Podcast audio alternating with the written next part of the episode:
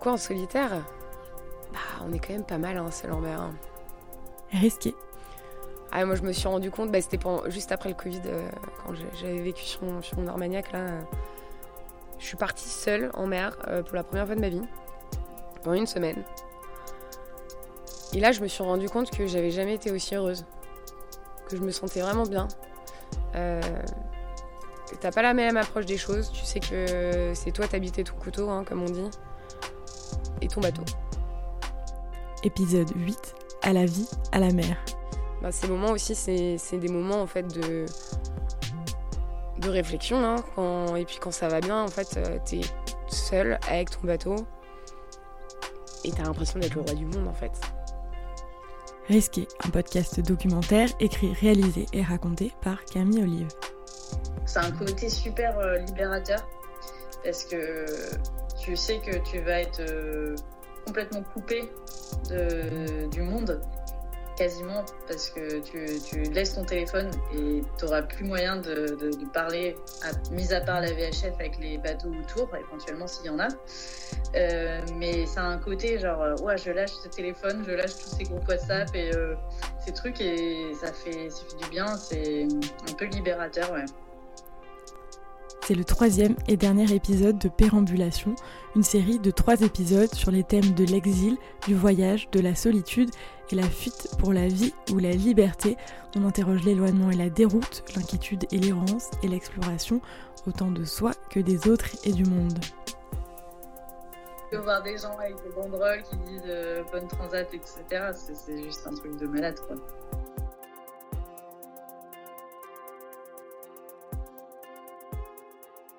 Tout commence souvent par une idée, peut-être un peu folle, un rêve, puis une rencontre, des rencontres, puis le rêve devient réalité. Devenir skipper, marin, c'est avant tout l'histoire d'une passion, une passion de la mer, du large, de la liberté. Et de passion et de rencontres peut naître des projets hors du commun, celui par exemple de traverser l'Atlantique en solitaire et sans assistance sur une embarcation de 6 mètres 50.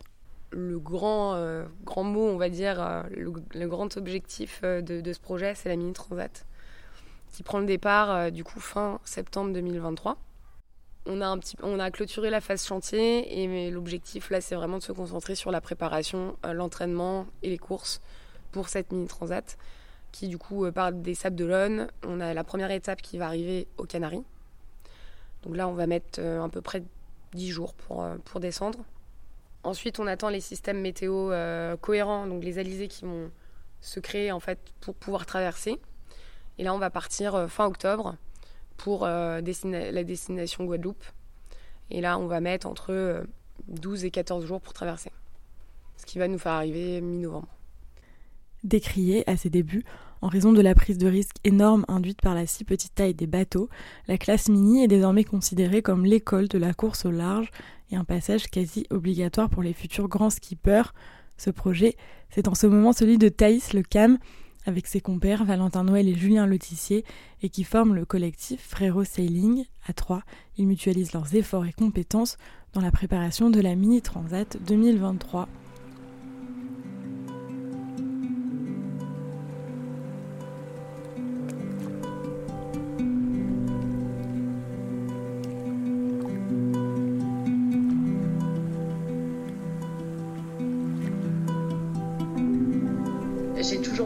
Course au large. Bah, justement, euh, on avait le bateau à Saint-Malo, là, donc on allait voir euh, tous les départs de la route du Rhum. Ça m'a toujours fait rêver. J'ai des tonnes de bouquins depuis que je suis petite sur la course au large. Mais, mais jamais euh, j'imaginais moi-même faire un jour cette course. Enfin, je pensais même pas faire de course au large. Et, en fait, j'ai, en déménageant à La Rochelle en 2004, euh, 2014, j'ai rencontré des personnes qui préparaient la, la Transat.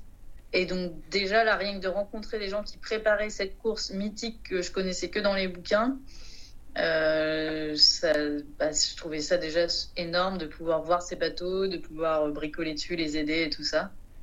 Et puis après, bah, j'ai fait la, fait une nave avec un copain euh, qui avait un mini.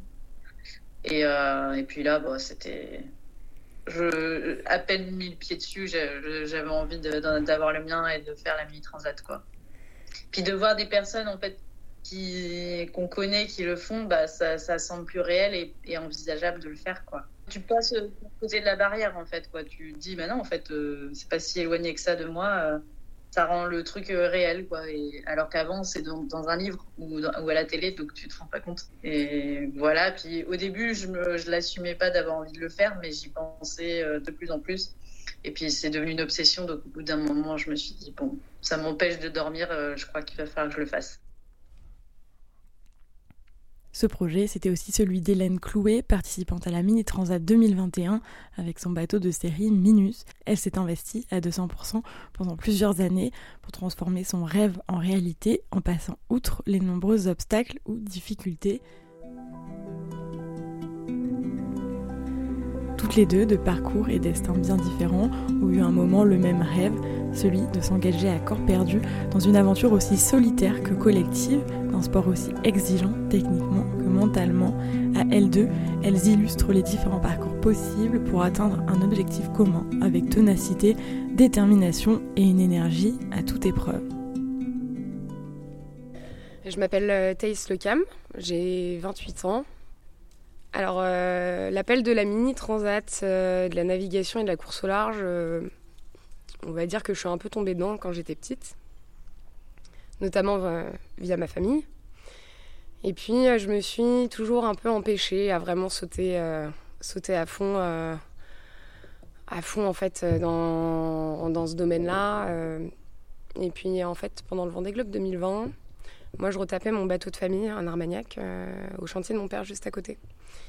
Il y avait euh, Julien Letissier, qui était un des préparateurs euh, sur l'IMOCA de mon père pendant le Vendée Globe, et euh, qui était du coup au chantier aussi à ce moment-là. Lui avait déjà fait la Mini Transat en 2019. Moi, j'avais déjà eu ça en tête depuis quelques années. Et puis, on parle de projet, il me demande des conseils un peu en, en, recherche de partenariat, en gestion de projet, comment, ça se passe. Ça, c'est un peu mon cœur de métier.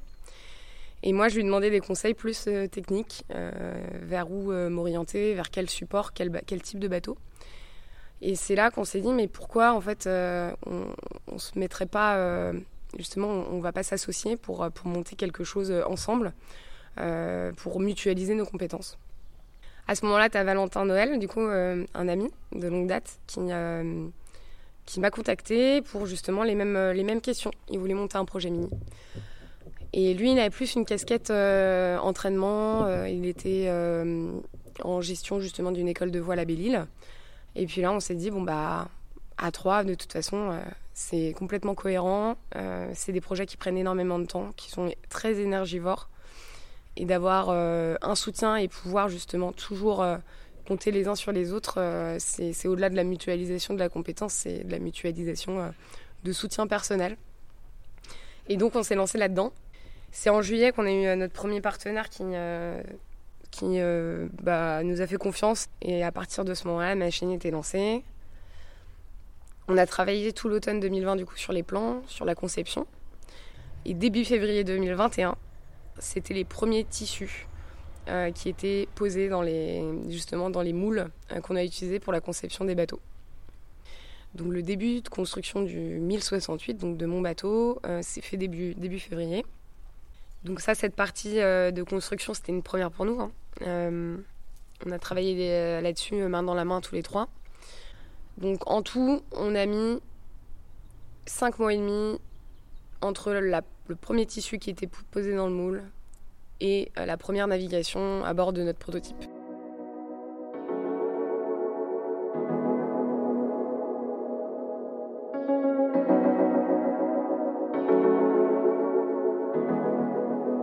voilà Pénélope Pussycat, euh, Mini 650, euh, un prototype, euh, un plan Raison, David Raison. C'est le numéro 1068. Il a été mis à l'eau en juillet dernier. Donc viens avec moi, je vais te montrer un petit peu. Donc c'est des bateaux complètement en carbone. Il euh, y a plein de systèmes euh, qui va, on va différer en fait euh, des bateaux de série. Prototype, en fait, c'est un peu le laboratoire de la classe. et nous, on est en constante optimisation, constante évolution justement des, des, technologies. Je peux monter? Ouais, bien. Ouais.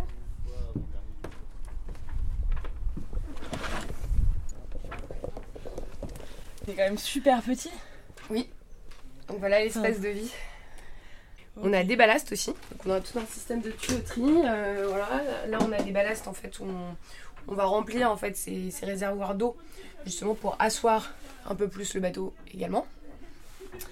Et, euh, et puis là bah, c'est là où on dort, où on vit. euh. Et là, tu peux installer un petit lit. C'est du ouais un pouf habillé en fait. On, on est là moi j'ai un pouf habillé avec un duvet.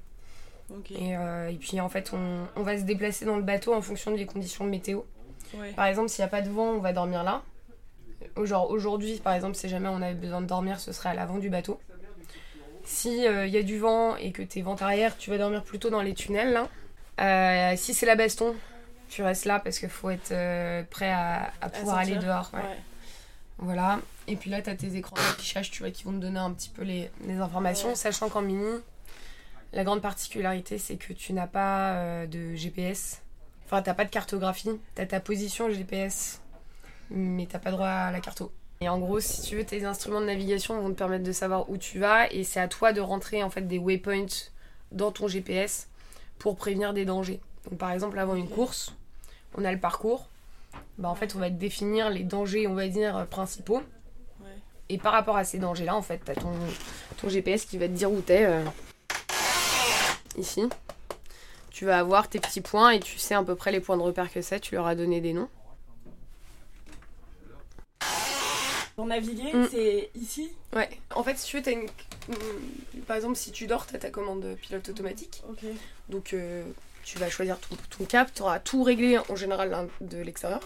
Et après, hop, tu dors là. Si jamais tu sens que ton bateau il fait un vrac ou qu'il y a un truc qui va pas, tu ressors vite fait quoi.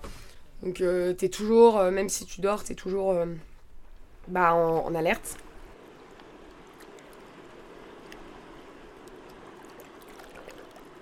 En fait, tout là, là, tout là, c'est l'espace où euh, tu vas ranger, en fait, tu vas matosser euh, des choses lourdes pour justement essayer de d'asseoir en fait le bateau euh, d'un côté ou de l'autre. Et toi, tu vas te matosser dedans quand tu dors aussi. Et t'as beaucoup de, de matos? T'as des bidons de survie, t'as le matériel de sécurité, t'as toutes tes voiles. Donc là, tu vois là, là on a les- moi là j'ai à peu près les voiles que, que j'ai en config course. Mais en config course, euh, ouais, t'as as plus de matos, t'as ta bouffe, t'as euh, quand tu pars en configuration transat, t'as 10 litres d'eau, enfin 10, 10 bidons de 10 litres d'eau.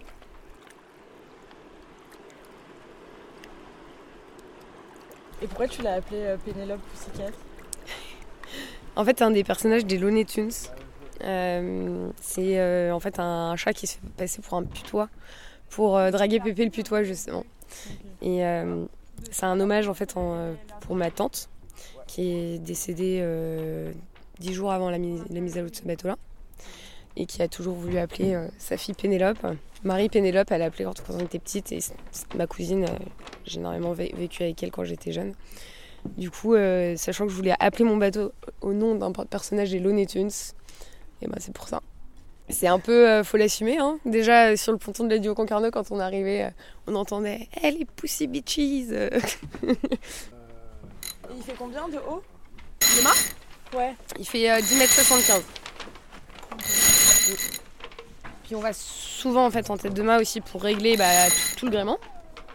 Et euh, du coup là, il va régler, tu vois, euh, les, les éléments au- en haut du mât. Quoi. Tu dis quoi? Des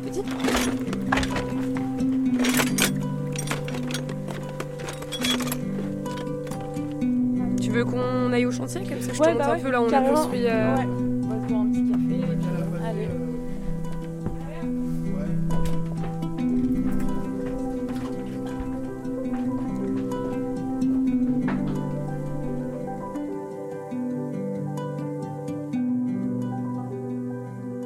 En fait, euh, avant, je faisais be- beaucoup de voiles euh, quand j'étais au collège. Et puis euh, la pression, justement, extérieure à la famille, de filles d'eux, ça m'a tellement dégoûté que j'ai tout arrêté. T'as une pression extérieure qui est tellement forte que bah, toi-même, t'as envie en fait d'être bon. Mais si t'es pas bon, en fait, c'est pas que toi que tu dé- déçois. Je m'y suis remis au fur et à mesure, à partir de mes 18 ans, on va dire. Et puis euh, j'avais toujours cette pression, et puis au bout d'un moment, tu te dis, bah, en fait, c'est pas parce que t'es la fille d'eux que tu dois faire exactement la même chose que ton père. Et en fait, il faut juste accepter aussi les critiques, les remarques des gens sur les pontons, euh, où tu navigues pas aussi bien, tu vois, qu'on l'imaginerait, parce qu'on imagine tout de suite que tu as un talent qui se transmet génétiquement, etc. Évidemment que tu as forcément une fibre qui s'est développée, mais de là à être aussi bon, euh, on ne devient pas bon en claquant des doigts. On devient bon en s'entraînant, en fonçant, en y allant à fond, quoi. Et je pense que c'est cette période de ma vie euh, où euh, je me suis sortie de ce milieu qui m'a permis bah, de prendre du recul par rapport à la situation et de comprendre en fait que ça me manquait aussi. Et de savoir qu'en fait, non, j'ai pas envie de voir partir les gens. quand moi j'organise des choses, j'ai envie de partir. Mais cette envie de partir, elle a toujours été là. Et, et il y a deux ans, bah voilà, on s'est lancé dans le grand bain.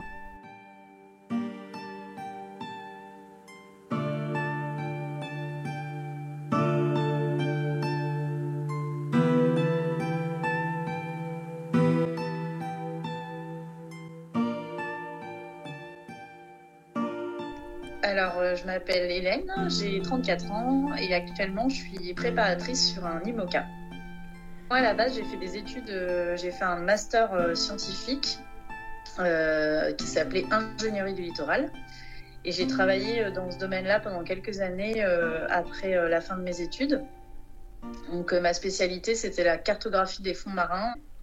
J'ai finalement fait une reconversion professionnelle où là j'ai passé un BPGEPS, donc c'est un brevet d'éducateur sportif, en voile légère puis croisière l'année suivante.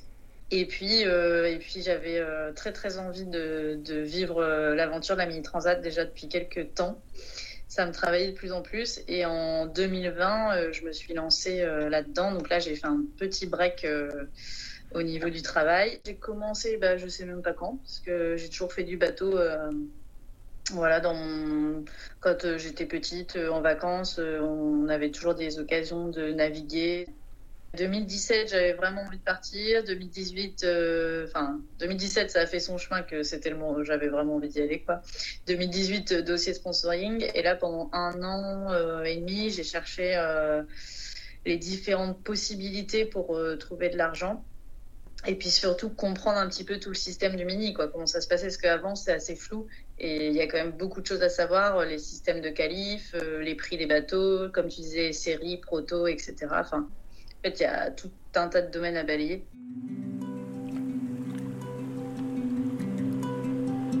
Les premières, toutes premières naves solo, c'était avec mon petit Europe, c'est un petit bateau de voile légère. Et donc, euh, c'était mes, mes premières navigations en solitaire.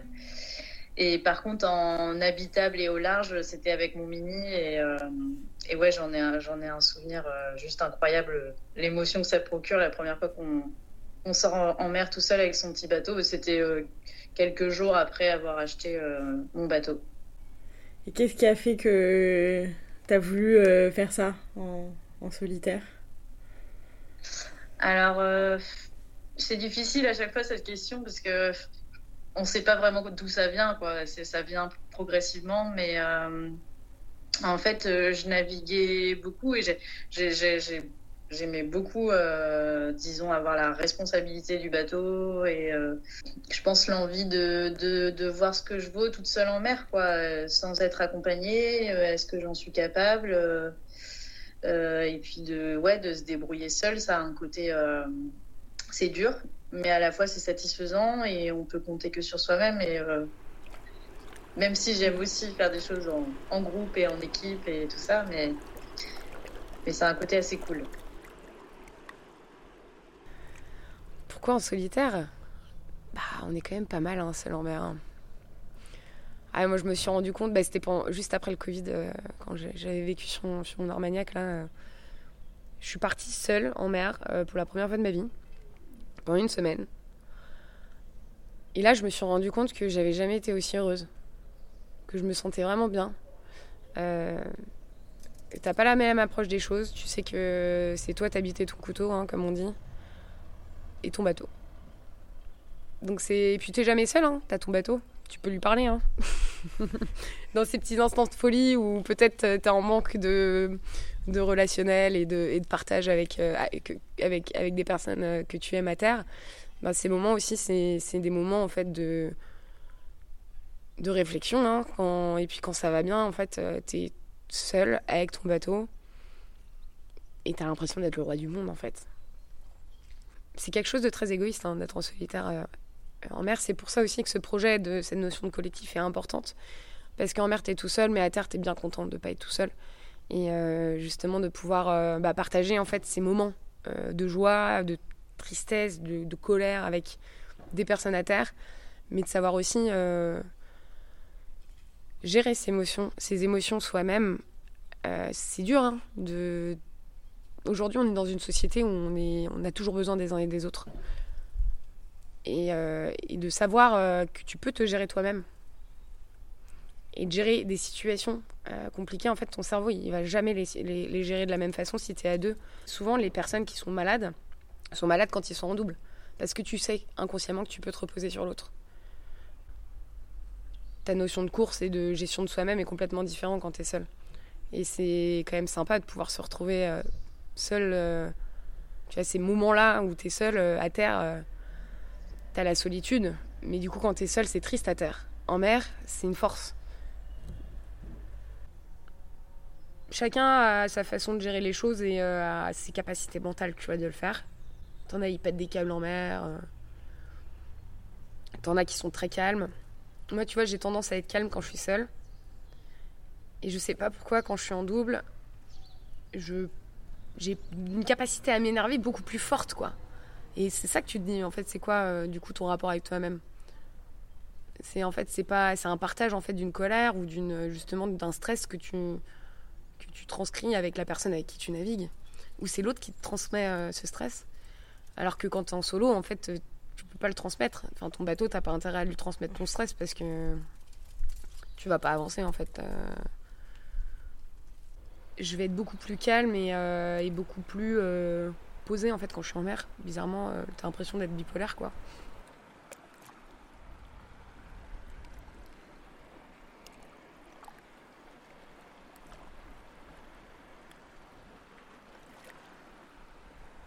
J'étais impliquée à 200% et, et, toute ma vie était tournée autour de ça. Euh, mais comme beaucoup de gens qui préparent du, mini, la mini, pardon, surtout quand on a très peu de budget, puisqu'on ne peut pas forcément euh, faire appel à des prestataires pour faire des choses à notre place.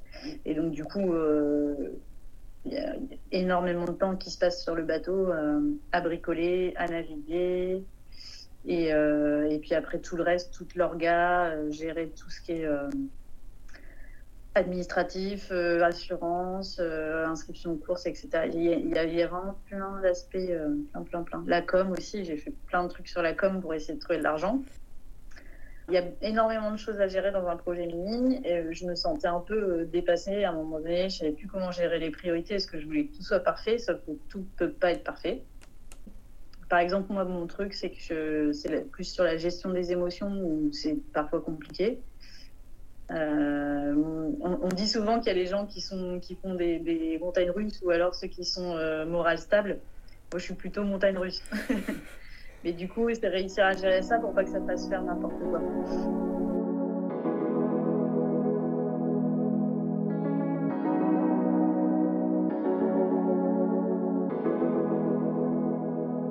principales appréhensions. J'avais super confiance en mon bateau, donc c'était pas, j'aurais peut-être pas dû, mais euh, en vrai j'avais hyper confiance en mon bateau, parce que je le sentais, euh, enfin je l'avais préparé vraiment euh, le mieux que je pouvais. J'avais essayé de rien laisser au hasard, donc j'avais confiance dans le bateau. Peut-être un peu la solitude, mais à la fois ça me, en fait tout était un mélange d'appréhension et d'envie. Tu vois, c'était toujours un truc de, t'es entre les deux à la fois ça te fait peur, mais en fait, c'est le fait que ça, ça te fasse un peu peur qui donne envie. En soi, t'as pas vraiment peur parce que tu sais pas de quoi tu devrais avoir peur, quoi, tu vois. C'est ça le truc. Parce que, en fait, vu que t'es hyper préparé avec les qualifs et tout ça, et que t'es à fond dans le truc, t'es la tête dans le guidon tout le temps quand tu prépares, t'as pas vraiment le temps de stresser. Bah, évidemment, j'ai stressé euh, la veille de partir, mais j'ai pas vraiment eu de grosses peurs, euh, de trucs qui me faisaient vraiment peur. Après, je me suis, je me suis fait peur euh, en mer finalement, mais d'appréhension avant, euh, pas tant que ça, je crois pas. Et c'était quoi ton principal objectif en, en, partant? C'était de me faire plaisir et bah, d'arriver de l'autre côté, quand même. Et ouais, c'était surtout ça. mais en fait, c'était l'objectif qu'on s'était fixé avec mon préparateur mental, etc., pour pas mettre la barre trop. Mais malgré tout, il y a toujours un objectif quelque part de performance qui reste euh, dans la tête parce que, euh, en fait, il y, avait beaucoup de bateaux d'ancienne génération comme le mien euh, en 2021. Et donc, il y a quand même une petite bagarre entre nous. Et donc, j'aurais bien aimé faire un résultat pas trop mal parmi les bateaux de l'ancienne génération. Je, je, suis arrivée, enfin, je, en fait, je sais même plus dire de combien je suis arrivée sur la mini transat au général. Je me souviens même plus du de résultat. Mais euh, non, j'ai pas fait un bon résultat. Euh, j'ai eu pas mal de problèmes techniques qui m'ont bien ralenti et, euh, et du coup c'était assez difficile. Mais je suis pas arrivée dernière. Ça c'était quand même un objectif. Pas arrivée dernière et et puis et puis surtout je suis arrivée quoi.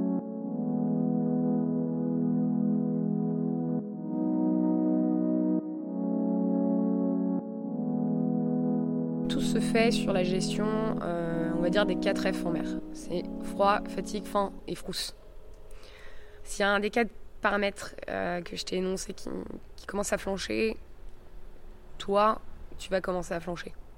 Je sais que on a tous nos faiblesses. Il y en a, ils n'arrivent pas à dormir. Moi, je sais que je dors euh, très facilement. J'arrive à me faire des siestes de 20 minutes et de me réveiller, il n'y a pas de problème. Ça, là-dessus, c'est pas ça qui, qui pêche pour moi, euh, pour moi, c'est euh, l'alimentation. Savoir s'alimenter au bon moment, euh, anticiper justement ton besoin de calories et énergétiques avant, tu vois, des grosses conditions. Bah, sur Radio Concarneau, on n'a pas assez mangé, tu vois, sur la descente, parce qu'on était justement démoralisé par le fait qu'on est cassé. on n'a pas anticipé ça. résultat des courses, on arrive à Rochebaune, dans du près, tu avais 30 nœuds, 3 mètres de creux où là, euh, tu manges un truc, tu vomis direct. Tu fais tes manœuvres, t'as pas le choix. Tu vomis, tu es en, manœuvre. Il y a un moment où ton corps, bah, en fait, il est tellement crevé, en détresse énergétique, que là, euh, c'est assez compliqué euh, de retrouver, on va dire, une forme, une forme et de se remettre justement dans une, dans une configuration où, tu reprends de l'énergie, quoi. Donc là, c'était bien parce qu'on était en double. Mais quand t'es solo, tu peux pas te permettre en fait ce genre d'erreur. Donc dès le début, il faut faire attention. Dès le début, il faut te faire, même une heure après le départ, tu fais ta première sieste. Tout ce que tu peux accumuler en, sérénité et en justement en apport euh, énergétique, autant au niveau bouffe que, que, euh, de fatigue, c'est dès le début en fait des courses qu'il faut le faire. C'est important d'avoir toujours des fringues euh, un peu sèches quand tu es trempé, de pouvoir te réchauffer, de pouvoir manger des choses que tu aimes, en mer, euh, j'ai pas ce besoin de viande en fait. Ça a plus tendance à me débecter. Donc je privilégie, tu vois, les, euh, les risottos, euh, les pâtes au fromage. Tu as des trucs qui sont un peu. Enfin, qui te font plaisir et en même temps qui sont faciles à manger plutôt qu'un bœuf bourguignon. Mais il y en a qui éclatent des bœufs bourguignons et des cassoulets en mer et c'est leur plaisir à eux. C'est quand même un des seuls moments, on va dire, de réconfort et de et de confort que tu peux te que tu, que tu peux avoir à bord avec ces petites minutes de sommeil qui sont très très précieuses.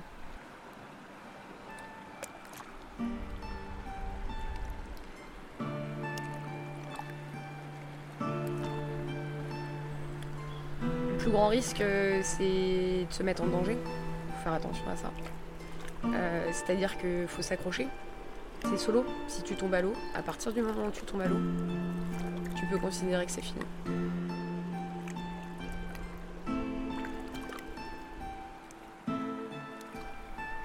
Donc euh, le plus grand risque en fait c'est de, c'est de disparaître en mer.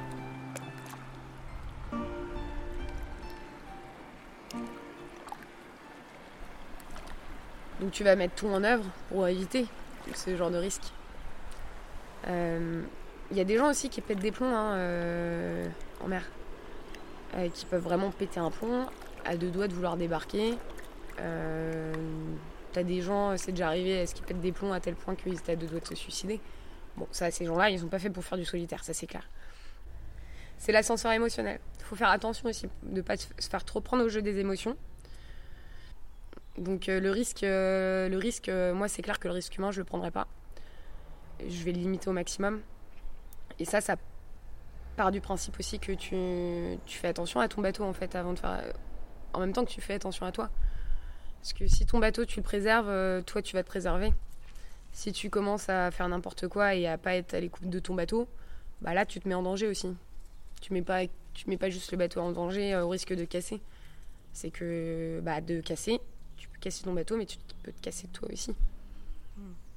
bah évidemment que tu en as conscience euh, si t'en as pas conscience, c'est que t'es un peu fou et que tu risques de te mettre en danger justement à ce moment-là. Et je pense que euh, par expérience aussi euh, familiale, tu vois, où mon père il retourné pendant le Vendée Globe 2008, t'as aussi cette notion où tu prends conscience euh, du, danger. le danger, en fait, en, solitaire, il n'est pas que pour toi, il est aussi pour les personnes qui sont à terre, justement, et que tu aimes et que tu as envie de retrouver. Et ces personnes-là à terre, elles veulent te retrouver toi aussi.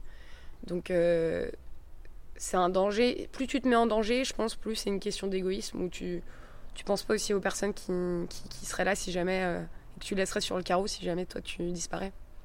Comme j'ai déjà été dans cette situation familiale euh, de subir entre parenthèses la pression d'avoir quelqu'un en fait qui, qui, peut qui est en détresse seul en mer tu t'anticipes aussi bah, en fait, le stress et la détresse des personnes, tes proches qui, qui sont à terre pendant que toi t'es en mer.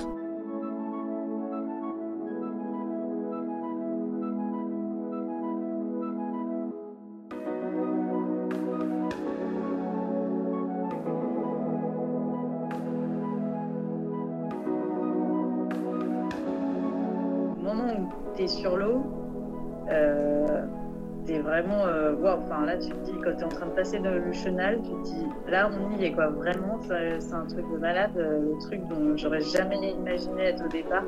Et rien que d'être au départ c'est déjà euh, déjà un truc de fou et tu te dis c'est déjà une victoire quoi quelque part. C'est c'est pas à la traversée mais quasiment parce que en fait tu tu mets une énergie de dingue juste pour être sur cette ligne de départ quoi. Mais ouais c'était un soulagement et bah, pas, pas vraiment de peur, mais beaucoup d'émotions, de joie, trop trop contente d'y être. J'étais trop contente. C'est un côté super euh, libérateur parce que tu sais que tu vas être euh, complètement coupé du monde, quasiment, parce que tu, laisses ton téléphone et tu n'auras plus moyen de, parler, mis à part la VHF avec les bateaux autour, éventuellement s'il y en a. Euh, mais ça a un côté genre, euh, ouais, je lâche ce téléphone, je lâche tous ces groupes WhatsApp et euh, ces trucs et ça fait, ça fait du bien, c'est un peu libérateur, ouais. Et puis surtout l'émotion de voir la famille, tous les gens le long du, le long du chenal et tout, ça c'était un truc de malade. Hein. Surtout que c'est le même chenal que le Vendée Globe. de voir des gens avec des banderoles qui disent bonne transat, etc., c'est juste un truc de malade, quoi.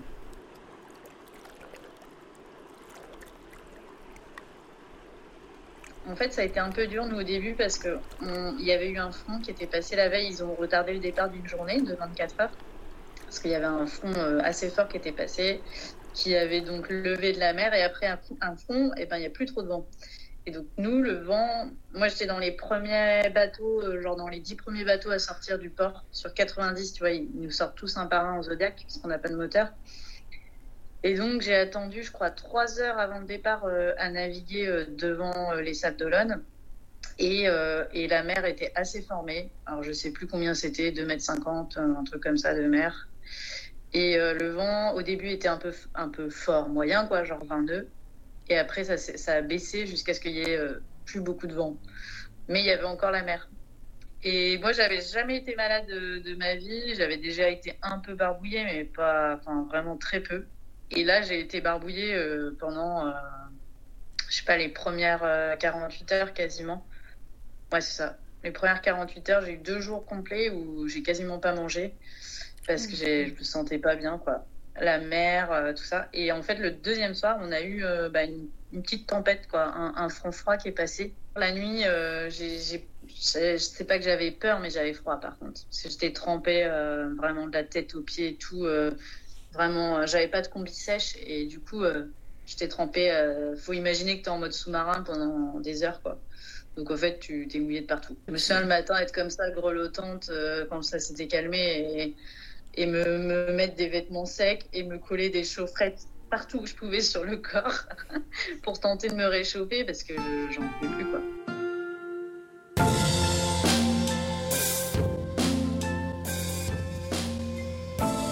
Et après, on est arrivé près des côtes espagnoles et là, il faisait beau, c'était la pétole, euh, on était au portant. Et là, j'ai pu faire sécher mes affaires et tu sais, c'est comme un nouveau jour, quoi. tu commences à aller mieux, le moral revient, euh, tu te sèches, tu manges, tu te laves euh, et, et puis tu approches de l'Espagne, donc c'est super cool.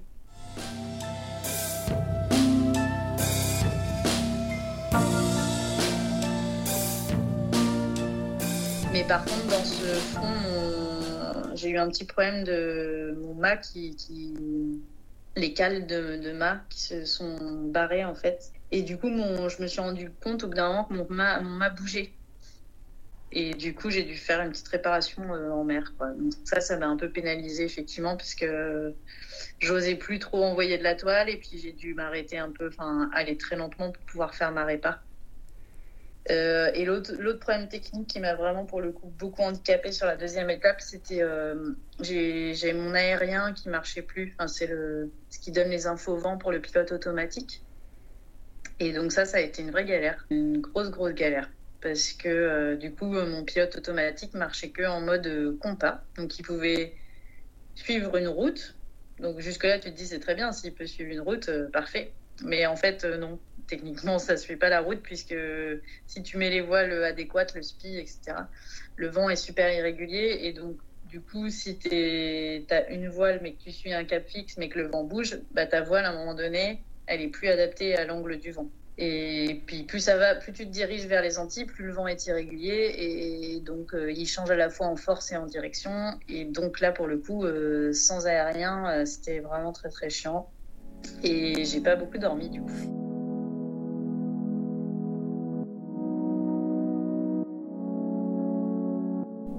Bah, je passais vraiment beaucoup de temps à barrer. J'étais beaucoup, beaucoup à la barre. Essayé quand même d'aller faire des siestes, mais au début, je pouvais encore en faire. Mais plus ça allait, plus euh, bah, en fait, euh, elles étaient vraiment réduites. Euh. donc au début, tu essayes de faire 20, après c'est 15, après c'est 10. Et en fait, je mettais toujours le réveil pour 20 minutes, mais en fait, à la fin, je pouvais dormir max 10 minutes et sinon le bateau il partait au tas. Donc, euh, du coup, je, restais beaucoup éveillée à la barre. Et puis, quand j'étais vraiment trop fatiguée, sur la dernière semaine, c'était euh, mon, signal pour affaler les voiles, c'était euh, le fait d'avoir des hallucinations. du coup. Si je commençais à, halluciner, et eh ben, je me disais, bon, bah là, j'affale, le, le, spi, je baisse un peu la grande voile, et puis je, je vais me coucher, quoi. Et du coup, je faisais, là, j'enchaînais plusieurs siestes de 20 minutes. Et puis, euh, puis après, je repartais. Mais du coup, j'avançais vraiment pas vite. Quoi. En gros, au début, tu vois juste. Euh, tu peux avoir des petites hallucinations euh, auditives. tu vois, t'entends par exemple des gens qui parlent à la VHF. Mais en fait, il n'y a personne qui parle. Mais t'entends des petites voix, puis tu te rapproches, tu te rapproches, puis t'entends rien en fait. Mais c'est bizarre. T'entends une voix quand même qui parle. Et euh, t'entends des voix, ouais. Moi, j'entendais des voix pas mal. Des gens qui parlent, quoi. Puis en fait, c'est un bruit de vague ou c'est un bout euh, qui fait un petit bruit. Enfin, c'est. Et, euh, mais il y a le moment où, en fait, t'entends cette voix, mais tu sais que c'est une hallucination. Et après, il y a le moment où t'entends cette voix, mais tu crois que tu l'entends vraiment. Et c'est pareil pour les hallucinations visuelles, en fait. Les visuels, c'est par exemple, tu as une, petite vague derrière le bateau bah, tu as l'impression qu'il y a, quelqu'un qui est en train de sortir de l'eau ou un truc comme ça, tu vois. Mais euh, tu as ça, tu as euh, le truc classique en mini, c'est euh, le, le, solent, en fait, c'est la petite voile d'avant, le foc, là, qui est affalé sur le pont. Tu as l'impression que c'est quelqu'un qui est en train de dormir devant. pour moi, c'est souvent des apparitions. Ouais. Genre, t'as as un ciré qui est en train de, de, sécher, tu vois, à l'intérieur du cockpit. Et eh ben, je pensais, euh, ça m'est arrivé, euh, ça peut m'arriver dix fois dans une heure hein, de voir quelqu'un. J'ai l'impression qu'il y a quelqu'un dans le cockpit, alors que c'est mon ciré qui est en train de sécher. C'est des trucs comme ça. Et après, bah, as les alus, euh, les trucs bizarres où tu vas faire une sieste. Et puis, ça, c'était plutôt marrant avec du recul. C'est bah, tu te réveilles, mais tu sais plus vraiment où t'es. Enfin, et donc le bateau, il est au tas, donc couché. Pas du tout ce qu'il est censé faire, les voiles qui claquent et tout ça. Et puis, euh, moi, je me souviens me dire dans ma tête, mais putain, pourquoi ils sont pas en train de. Qu'est-ce qu'ils attendent là pour choquer les coups de spi et remettre le bateau à plat, tirer la barre et tout Tu sais, presque être énervé contre l'équipage.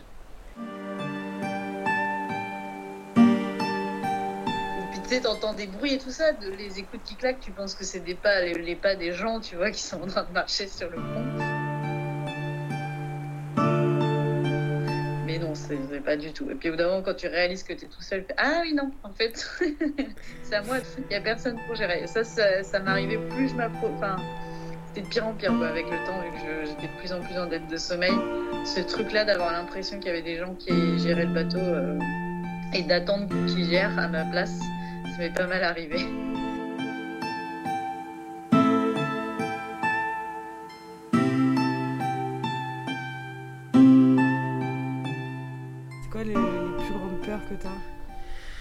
Alors moi c'est de casser le bateau.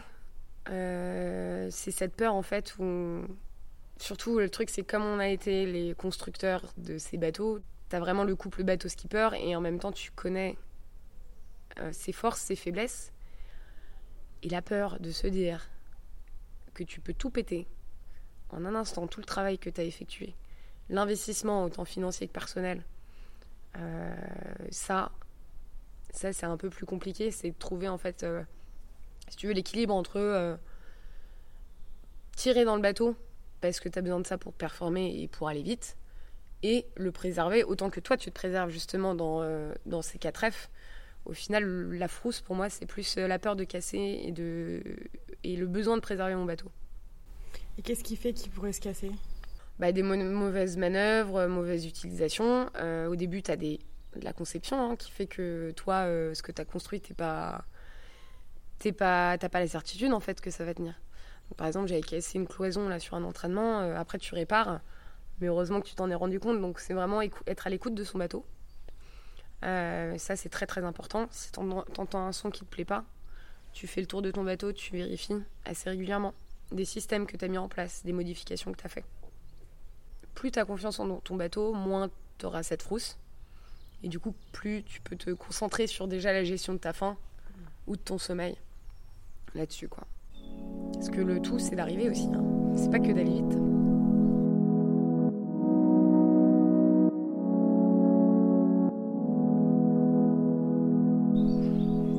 toi, tu as l'objectif, euh, enfin, vous avez tous les trois l'objectif de, de, gagner, enfin, ça fait partie des choses les plus importantes Alors, avant tout, c'est de prendre du plaisir. Avec ce projet, l'année dernière, euh, toute la partie chantier, on, à la fin, on était à la recherche de ce plaisir-là parce qu'en fait, tu as tellement la tête dans le guidon et que tu te demandes pourquoi euh, tu fais tout ça. Et puis, le plaisir de naviguer, en fait, de se sentir bien et de se dire que en fait, c'est ça ta passion. Donc, ce plaisir-là, il est, primordial parce que si, si tu n'as plus de plaisir à naviguer, en fait, euh, tu n'auras pas envie d'aller plus loin et d'aller euh, justement d'atteindre tes objectifs sportifs qui sont, tu vois, pour Julien de gagner la Mini Transat. Moi, euh, j'aurais pas cette prétention-là puisque je n'ai jamais fait la Mini, que je n'ai pas l'expérience euh, que d'autres ont. Donc moi déjà, si je suis dans un top 10 et que j'arrive en Guadeloupe et ben je suis très très très contente de ce que j'ai fait. Et derrière, ça ouvrira à d'autres ambitions. On peut pas euh, sauter, euh, enfin on peut pas devenir le meilleur du monde en, en, aussi peu de temps, ça c'est sûr. C'est l'entraînement, c'est l'engagement, euh, c'est l'ambition. Et justement, le côté psychologique et mental dont tu parles, avant tout, avant qu'ils soient en mer, il est à terre, quoi. Parce qu'il faut toujours se donner les moyens. Euh, on va dire aussi que ça va être aussi une histoire de d'alimenter cette envie pour atteindre tes ambitions. Parce que si tu n'as plus envie, tu peux faire tout ce que tu veux, tu n'arriveras pas à le faire comme tu l'as imaginé. Pour ça, on parle d'ambition après le projet mini, mais oui, j'ai l'ambition de faire d'aller plus loin derrière, mais tant que j'ai pas fait cette mini transat, je peux pas l'assurer. Une fois que tu as, pris le départ, en effet, il, il reste ta course à faire, mais c'est tellement jouissif de te dire regarde le chemin derrière tout ce que tu as fait et regarde d'où tu en es. Donc là, déjà, c'est une victoire. C'est une, première victoire d'être sur la ligne de départ. Là, il y, a encore les paramètres de qualification hein, de cette année. Hein. On n'est pas, à l'aise. Il y a aussi les, paramètres de, bah, budget. Euh, il y a des choses aussi que tu peux pas contrôler ou des fois tu vas péter quelque chose. Euh, ça va te prendre du temps en chantier. Donc tu pourras plus faire cette course pour laquelle tu as travaillé. Et du coup, ça me remet en question tes qualifications. Tu as le paramètre météo sur lequel personne n'a d'emprise. et c'est ça un peu qui est jouissif euh, dans la course au large, c'est que plus tu te prépares à, à confronter ces, ces, paramètres que tu ne peux pas contrôler, bah, plus tu arriveras à, aller à surpasser en fait ces, justement ces embûches que tu vas rencontrer sur le chemin. Mais ça ne veut pas dire que tu y arriveras. C'est faut toujours, toujours, toujours donner. C'est dur, tu vas de trouver une, euh, de garder justement ce, cette ambition et il faut vraiment se rappeler cet objectif et sinon tu, en fait, tu, perds, euh, tu perds les pénales et puis en fait t'abandonnes. Mais t'inquiète pas que je suis pas là pour abandonner, hein. Euh,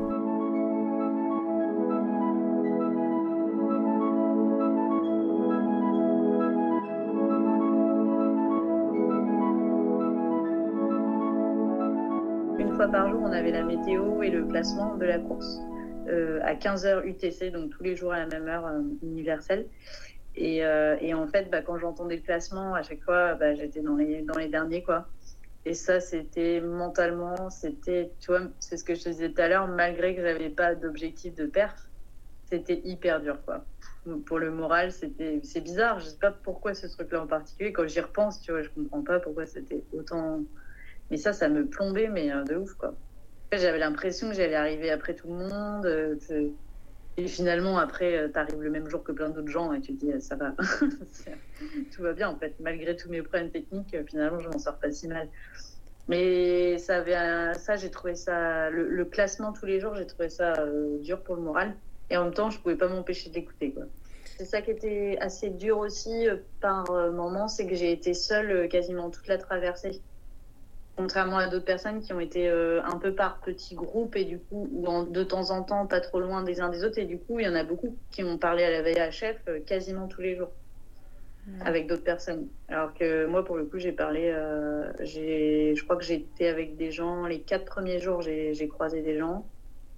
Après, personne pendant, pendant une semaine. J'ai croisé un bateau et après, personne jusqu'à la fin. Quoi. J'avais prévu d'être euh, toute seule pendant la transat, mais je pensais pas que ce serait autant. Je parlais à mon bateau, je parlais aux poissons.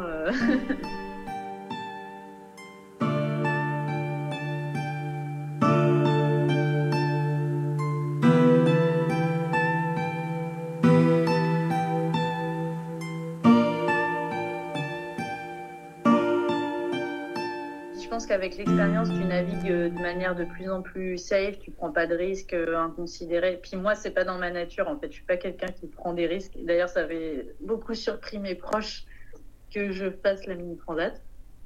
Ils, ne comprenaient pas d'où ça venait, alors que j'étais sûrement la moins téméraire de tous mes frères et sœurs et tout. Et du coup, euh, c'était marrant. Et c'est pas dans ma nature de prendre des risques. Il y a un truc où c'est bizarre, j'ai peur de plein de choses, mais en mer, c'est pas du tout la même chose je me sens complètement différente. C'est très bizarre. Sur un bateau, je j'ai pas du tout peur, quoi. J'ai pas peur, jamais. Alors que je peux avoir peur de plein de choses euh, dans la vie en général, sur la route, euh, tu vois, quand je conduis, quand, euh, enfin, plein de trucs comme ça. quand je rentre chez moi le soir dans la nuit, tu vois, c'est des trucs tout cons. Hein. Mais en mer, j'ai pas cette notion de, peur, quoi. J'ai pas l'impression de prendre un risque. J'ai pas l'impression. Alors que je suis consciente qu'il y a plein de choses euh, Mais en fait, vu que j'ai toujours été là-dedans, c'est mon élément, quoi, quelque part, je, je sais pas, c'est bizarre.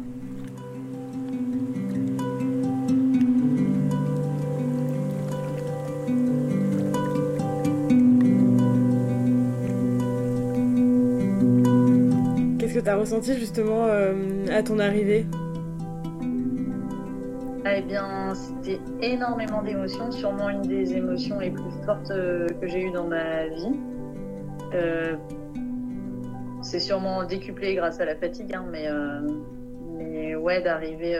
La, la, première émotion très très forte, ou celle qui fait pleurer, quoi, c'est en voyant les lumières de la Désirade. c'est la première île qu'on voit, quoi dans la nuit, parce que je suis arrivée de nuit, et c'était euh, juste un truc de fou, quoi. Puis ça y est, je suis de l'autre côté, là. En plus, j'avais jamais traversé l'Atlantique, même pas en avion, donc euh, du coup, c'était assez cool. Et, ouais, là, je sais pas, il y avait un truc de se dire, euh, ouais, ça y est, j'ai réussi, quoi.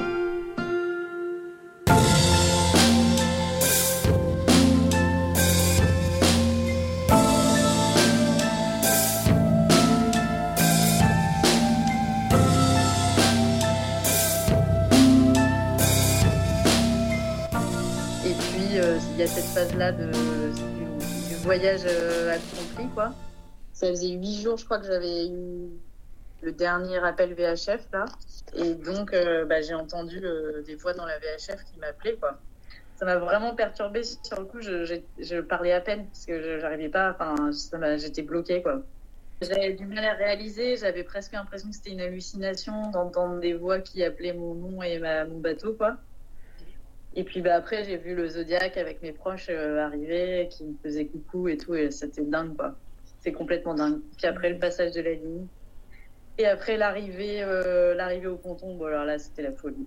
Une grosse folie.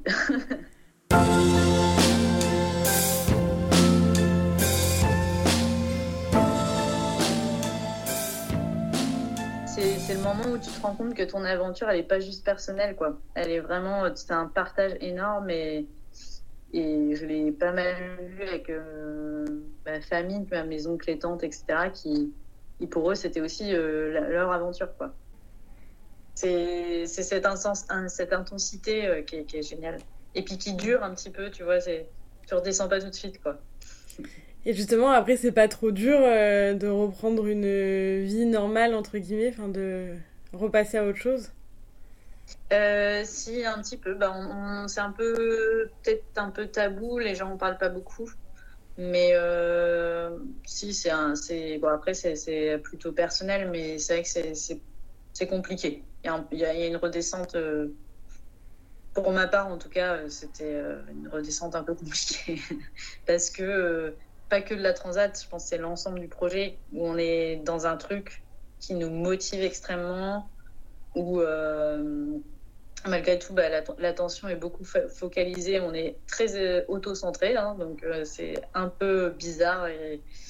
Et, du coup, de, revenir à un monde normal après ça, à une vie normale, un peu plus tranquille et tout.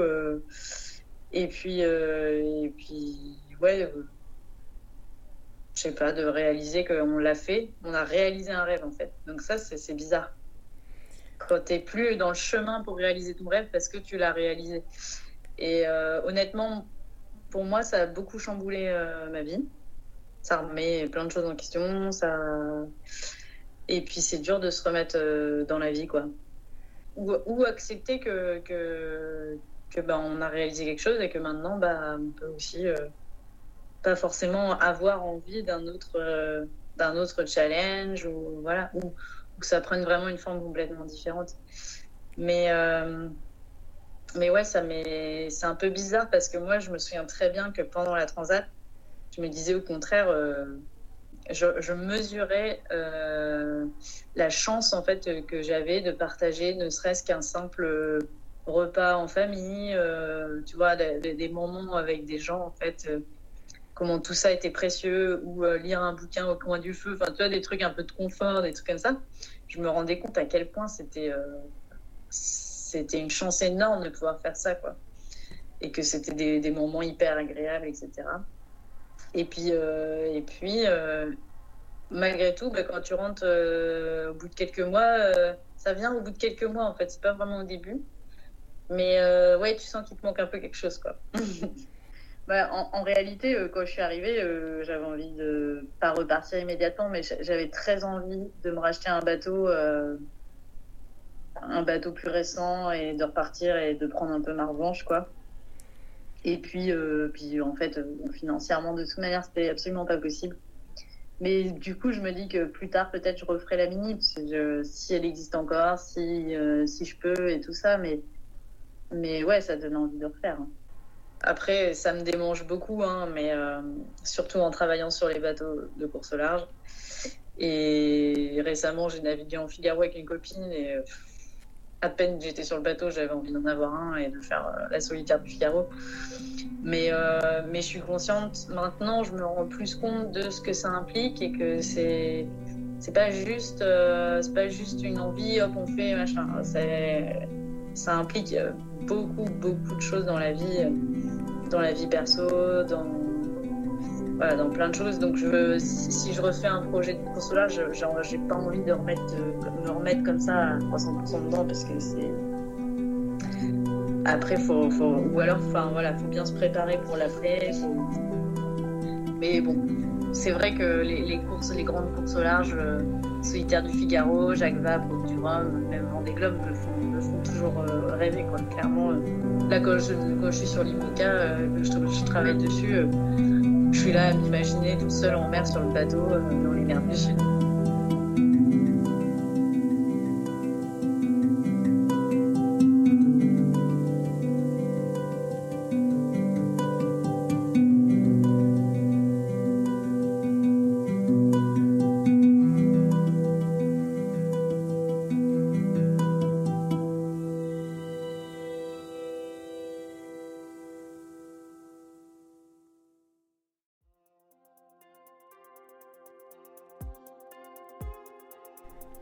Vous venez d'écouter le huitième épisode de Risqué. Mille merci à Thaïs Lecam pour le temps qu'elle m'a accordé et pour la visite de son mini Pénélope Pussycat, à qui on souhaite bien sûr les plus belles des aventures. Vous pouvez suivre toutes les aventures de Thaïs et des frérots sur internet en cherchant frérots au pluriel, sailing, S-A-I-L-I-N-G. Euh, pour moi, euh, un rêve, c'est plus une ambition et une réussite. Cette année, c'est d'arriver euh, en bonne position à la Mini Transat 2023. Et bien sûr, mille merci à Hélène Clouet pour son temps et son témoignage. On peut également la retrouver sur son site internet hélèneclouet.com. Enfin et surtout, merci à vous de m'avoir écouté. Je suis toujours très heureuse de lire vos retours et commentaires. Vous pouvez m'écrire sur la page Instagram at risque.officiel, par mail aussi ou sur Apple Podcast. Ces infos sont dans la description. Si ce podcast vous plaît, vous pouvez vous abonner et lui mettre 5 étoiles sur vos plateformes d'écoute. Enfin, vous pouvez également le partager et en parler autour de vous.